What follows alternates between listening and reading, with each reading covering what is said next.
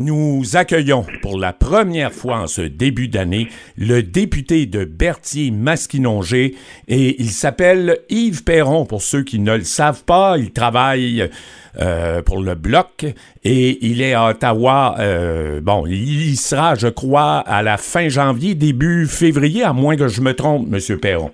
Bonjour tout le monde. Effectivement, euh, les travaux de la Chambre des communes doivent reprendre le 30 janvier prochain.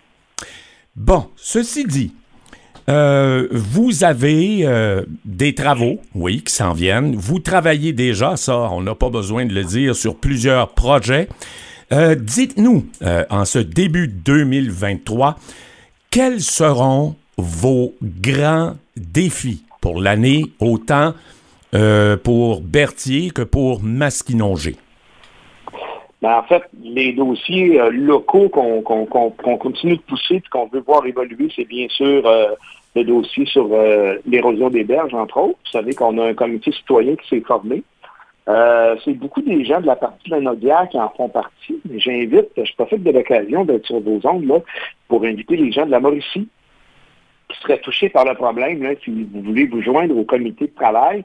Euh, j'ai mis les. J'ai passé par mon bureau, sinon j'ai mis les coordonnées dans mon devis des. Ce sera dans le prochain également. Donc ça, c'est un dossier qu'on veut voir bouger. Puis on a suscité une mobilisation citoyenne qui fonctionne bien. On est très heureux. Sinon, bien sûr, les tours cellulaires, quand on continue à ben, pression, hmm. c'est ouais, ça c'est plus difficile euh, parce que euh, on se fait répondre au fédéral. on fera des tours cellulaires quand on aura fait l'Internet. Puis vous savez que le fédéral leur date euh, pour l'Internet haute vitesse, c'est 2026. Hein? Ils sont oui. moins vite que nous autres. nous, on a réussi à faire transférer les sommes à Québec pour 2022. On est content de ça. Mais on va continuer à mettre la pression pour ça. oui. Ça, c'est clair. Ça, c'est des dossiers locaux.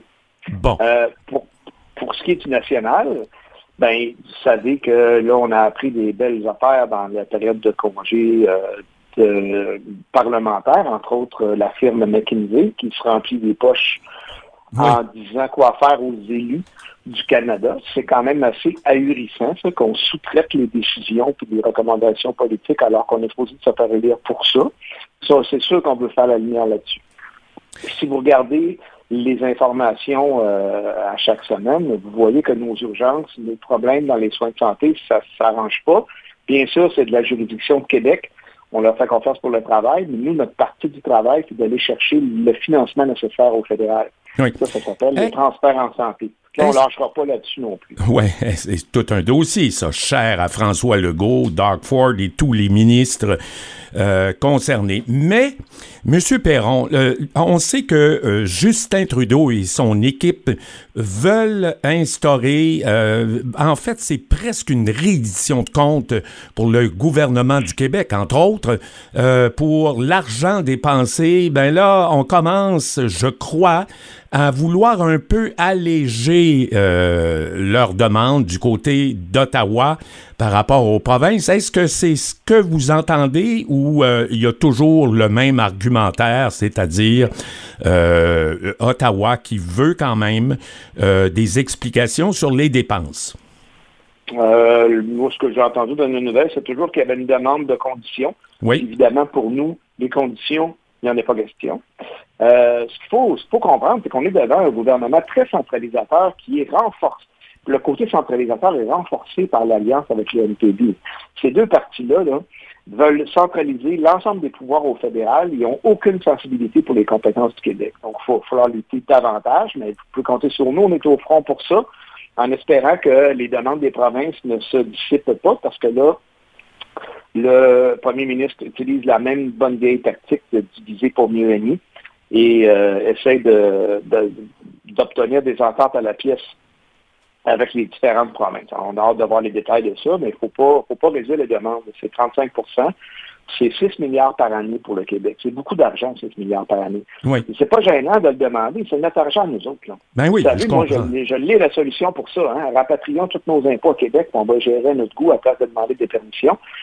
Ça, ça s'appelle l'indépendance politique. On n'est pas là tout de suite. Dans l'intermède, on lutte pour avoir nos sous et notre autonomie. C'est la même chose pour les pensions de vieillesse. C'est un autre dossier. Ah, on ne lâchera pas à partir de 65 ans. Oui, allez-y. Euh, j'y arrivais à ça. Euh, on, le remarque, là, les pensions, c'est incroyable. je veux dire, il y a bien, avec le coût de la vie qui augmente en flèche, euh, même si, le, en tout cas, le, les taux d'intérêt semblent vouloir peut-être arriver à un plateau, mais c'est très cher pour le commun des mortels et surtout les personnes âgées dont les revenus n'augmentent pas. Et voilà, donc des revenus qui ne sont pas indexés, là, c'est de Premièrement, les pensions de vieillesse, c'est une prestation gouvernementale. Donc, c'est la, la, charge du gouvernement de les indexer, puis ils ne le font pas.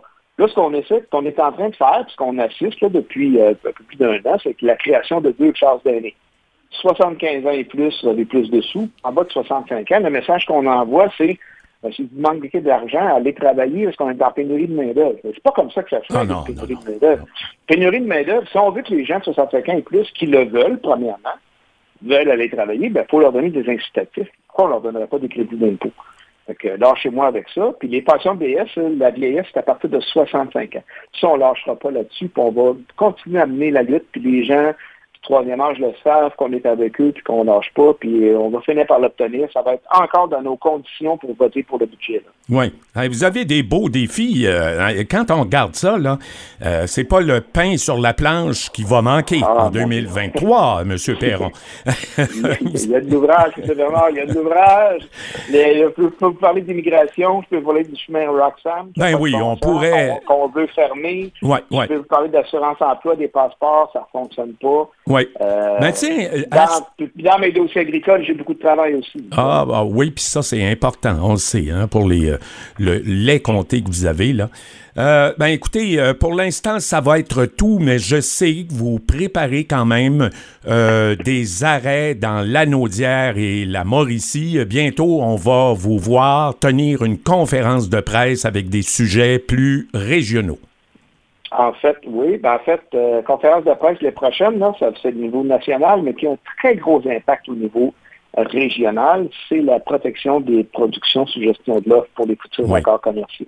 Vous savez qu'on a été obligé de recommencer à zéro suite au déclenchement de la dernière élection. Oui. Le prochain vote, c'est le 8 février. Fait que là, on entame aujourd'hui notre tournée régionale, puis on va passer, euh, oui, effectivement, on devrait être euh, le 24, mais c'est à confirmer là, pour la date précise euh, dans, la Mauricie.